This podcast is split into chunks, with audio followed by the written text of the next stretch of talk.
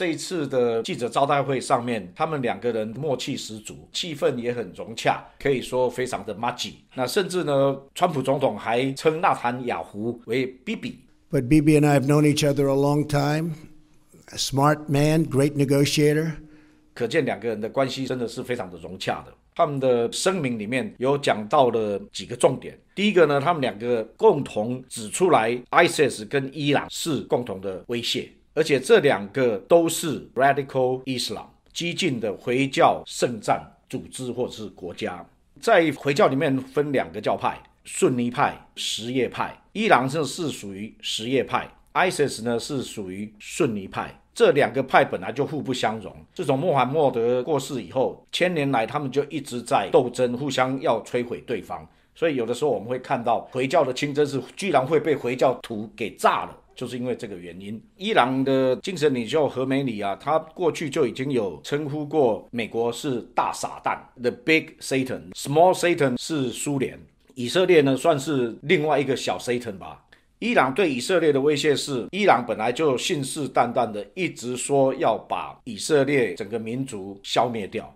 那他们积极在发展核武，如果发展好了以后，第一个他会用这个核子武器把以色列消灭掉；第二个呢，他们也在积极发展洲际弹道飞弹。当他洲际弹道飞弹发展完成，可以携带核子弹头的时候，他们的目标就是会对准美国。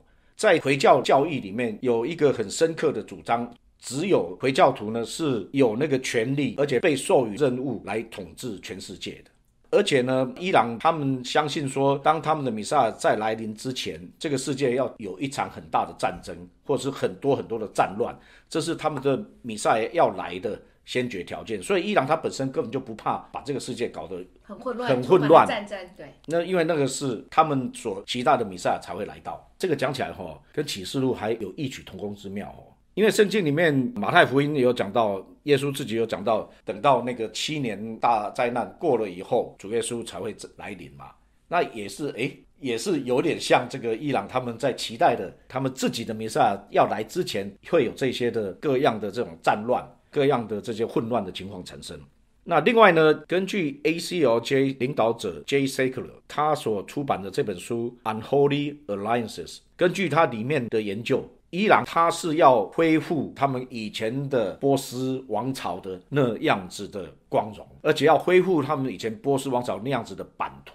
同时呢，伊朗总统身边的这个高级官员，他甚至公开宣称说，未来新的波斯帝国的首都就是伊拉克的巴格达。所以你就看出他那么的企图心是怎么样。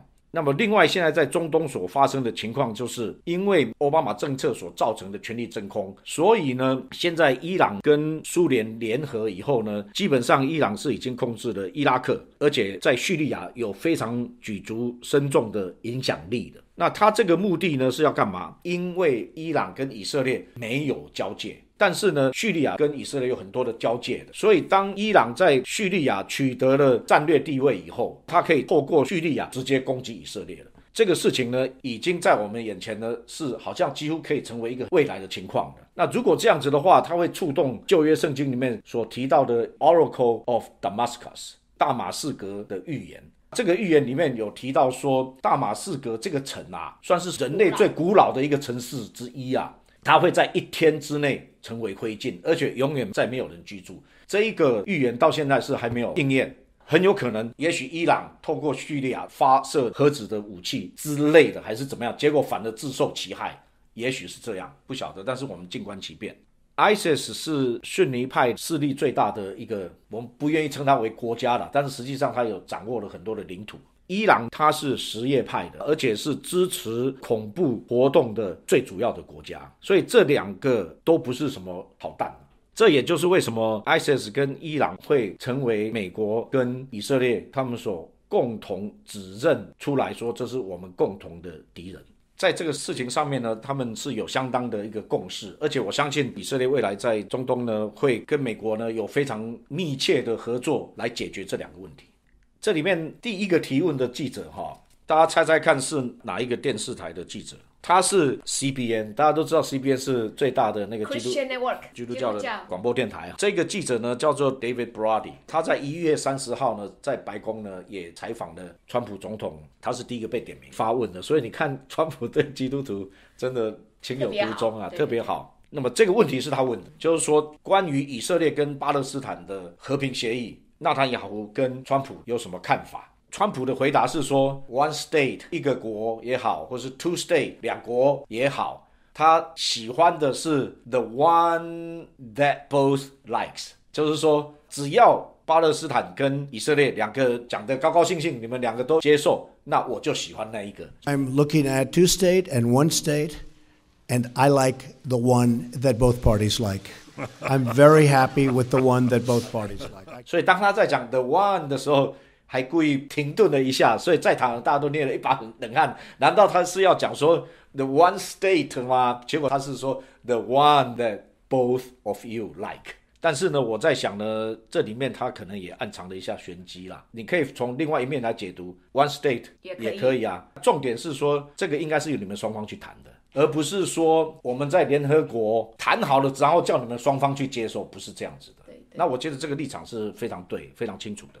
那纳坦雅胡怎么回答？纳坦雅胡呢？他直接就说：“我们不要谈标签，Don't talk about label，一国或是两国，one state 或 two state solution。”他说：“我们先谈 substance，先谈实质的，谈实质才有意义。” But rather than deal with labels, I want to deal with substance。这个是一针见血啊！它的实质就是说，和平呢有先决条件。大家能够坐下来和谈，必须第一点，他就说，首先巴勒斯坦他必须要承认以色列国的存在，因为到目前为止，巴勒斯坦都一直不承认以色列国是一个合法存在的政治的国家、政治实体。所以呢，不管你边界设在哪里，你可以今天说什么退回一九六七年的边界。问题是，他还是不承认你有在那个地方成立国家的权利呀。另外，他说，如果两方要能够和平共存的话，巴勒斯坦必须要停止教育民众去恨以色列。There are two prerequisites for peace that I laid out two years, several years ago, and they haven't changed. First, the Palestinians must recognize the Jewish state. They have to stop calling for Israel's destruction. They have to stop educating their people. For Israel's destruction，为什么这么说呢？因为巴勒斯坦人呢，从小就被教导去恨犹太人，这样子的教育呢，在学校里面老师也这么教，教科书也是这样子教。他们上的夏令营呢，不是像我们这边一般的小孩去上的夏令营，他们上的夏令营呢，是怎么样去做恐怖活动，从小就训练他们这些。然后他们的清真寺所教导的也是这一类。另外，纳坦雅胡有说，他们的广场取的名字是以自杀炸弹客那些恐怖活动的分子的名字，他们是把它当做英雄，作为纪念广场，这样来纪念他们。甚至呢，做恐怖攻击死亡的人呢，他们的家属每个月都还会收到抚恤金来供养他们。像这样子很根源的问题，他们必须要能够展现他们诚意，要能够真的是面对这个问题，能够从这个巴勒斯坦的这个自治政府里面，从上到下都要把这一些东西要能够从根排除掉以后，那么这样子才是有一个健康的两个国家的共存的一个可能性。那我觉得这个是非常非常有道理。他还特别提到一件事情：伊朗的飞弹。他说，像伊朗的飞弹，伊朗试射飞弹上面到现在，他们上面都还写希伯来文。大家猜看，这个希伯来文上面写的是什么意思？Wipe out the Jews，把犹太人全部毁灭掉。伊朗的外交部长虽然他口头宣称说，我们的弹道飞弹并没有意图要攻击任何的国家。问题是在他们所发射的飞弹上面就写的希伯来文说：“Israel must be destroyed。”以色列一定要被摧毁掉。那第二个，他讲到这个实质的先决条件，就是说约旦的西岸呢，必须还是要以色列来控制，因为那个对以色列的国防安全是极端的重要。Second, in any peace agreement, Israel must retain the overriding security control over the entire area west of the Jordan River, because if we don't, we know what will happen.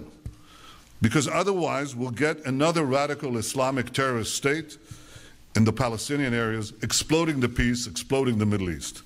这个在我们过去也有提到过，在这里就不详述了。他说他从一开始到现在从来没有改变过这两个原则。其实从根源上来讲啊，整个那个巴勒斯坦那个地区啊，有圣经可以做依据嘛。过去以色列人在那边的的确确就生活了几千年了嘛。大卫本来就是在耶路撒冷做王三十三年，他在希伯伦做王七年，耶路撒冷三十三年，总共四十年。创世纪记载了亚伯拉罕在他的妻子撒来过世的时候，他要寻求一块地安葬他的妻子撒来。于是呢，他向赫人要来购买这块土地，但是呢，赫人跟他说：“你不用给钱，你在我们当中是尊贵的王子，我们就把这块地送给你吧。”但是亚伯拉罕坚持说：“我一定要用钱给你买。”所以呢，他花了四公斤半的银子把它买了。这样呢，以佛伦在麦比拉靠近曼利的那块地和山洞和地界内所有的树木都归了亚伯拉罕。这是在城门口的赫人面前买下的。好，这里面记得清清楚楚，那个就是买下来的地啊。现在呢，巴勒斯坦自治区里面，所以这块地是不是属于亚伯拉罕跟他的子孙？他买的嘛？如果照圣经的角度来看，川普总统应该要推动的是 One State Solution 啊，因为圣经里面已经很明白的记载，当以色列领土被分割的时候，或者是以色列签订这样的合约的时候，战争会发生。所以这不是开启和平大门的，反而是开启战争大门的一个错误的方式。最后呢，这个记者 David Brown 又再一次的提出来，美国的领事馆是不是真的会搬迁到耶路撒冷去？那川普的回答很清楚，他说他非常希望这么做。I'm happy with the one they like the best. As far as the embassy moving to Jerusalem, uh, I'd love to see that happen. 为什么这个问题是很重要呢？因为把联合国的二三三四决议案一枪毙命的方法，就是美国直接把大使馆从特拉维夫搬到耶路撒冷去。好，那我们现在来谈谈 Jerusalem Embassy Act of 1995。这是一九九五年美国的参众两院以极为悬殊的比例所通过的一个法案。这个法案叫做耶路撒冷领事馆法案。这里面有规定两件事情。第一个呢，说他们的这个目的就是开始启动美国大使馆从德拉维夫搬迁到耶路撒冷这个计划，这是第一个。第二个呢，他们开始要来募集这个资金，而且规定这个资金呢要怎么样来呃募集。好，第三点呢，他又规定了说有一个 deadline 是什么时候这件事情要完成，那就是一九九九年的五月三十一号，美国大使馆必须要在这天之前要完成搬迁到耶路撒冷。这个事情实在是很重大的一件事情。好，其实我们很多人都不晓得有这样子的一个法案的存在。嗯，那你可能会觉得说，哎，一九九九年五月三十一号都已经过了十八、十七八年了，那他为什么没有搬迁呢？是因为美国的历任的总统克林顿、布希、奥巴马他们都不愿意来执行这个法案。而且他们宣称说，这样子的一个法案呢，是侵犯了宪法所赋予美国总统制定外交政策的一个权力范围。我们都知道，美国的政府的架构是三权分立、互相制衡。那这一个的法案呢，参议院呢是九十三票对五票，在众议院是三百七十四票对三十七票。所以你可以看，几乎都是百分之九十以上的悬殊比例的通过，一致赞成把美国领事馆搬到耶路撒冷。仔细去想一下这个点在哪？因为全世界哈，你派大使馆，你一定是把你大使馆派到那个国家的首都嘛，嗯，是不是这样子？可是呢，偏偏呢，以色列的从一九四八年建国来呢，一直到现在，没有一个国家他把他们的大使馆是设在耶路撒冷，这又很奇怪，是不是？那上一次就是十二月，奥巴马最后一次暂缓，他就是在十二月。所以很快到六月又到期了。那这个六月到期，川普他是不是会不去通知国会说要暂缓，就直接行动了？耶路撒冷这个地方是非常特别的一个地方哈，因为整个地球只有耶路撒冷这个城市是被耶和华神所亲自拣选作为他的居所的地方，而且他又讲说我要居住在西安，就是耶路撒冷。那另外呢，这个东耶路撒冷圣殿山盖圣殿的位置也是神亲自指定的。当初他告诉大卫跟耶布斯人去买揣谷子场的那块地，那块地就是所罗门后来建圣殿的地方，这是神亲自拣选的地方，而且那个地方的至圣所里面放了最重要、最重要的约柜，可以说神的同在就是在约柜上面。然后他指定要在那个地点，所以那个地点是这么的重要。那这个地方神是绝对不容许他被外邦人拿去的。而且撒加利亚书有提到千禧年的圣殿，就是耶稣回来掌权以后，千禧年的圣殿要被重新建立起来。耶稣呢，就是要在那里做他的大祭司的职分，因为耶稣要在那里执掌王权。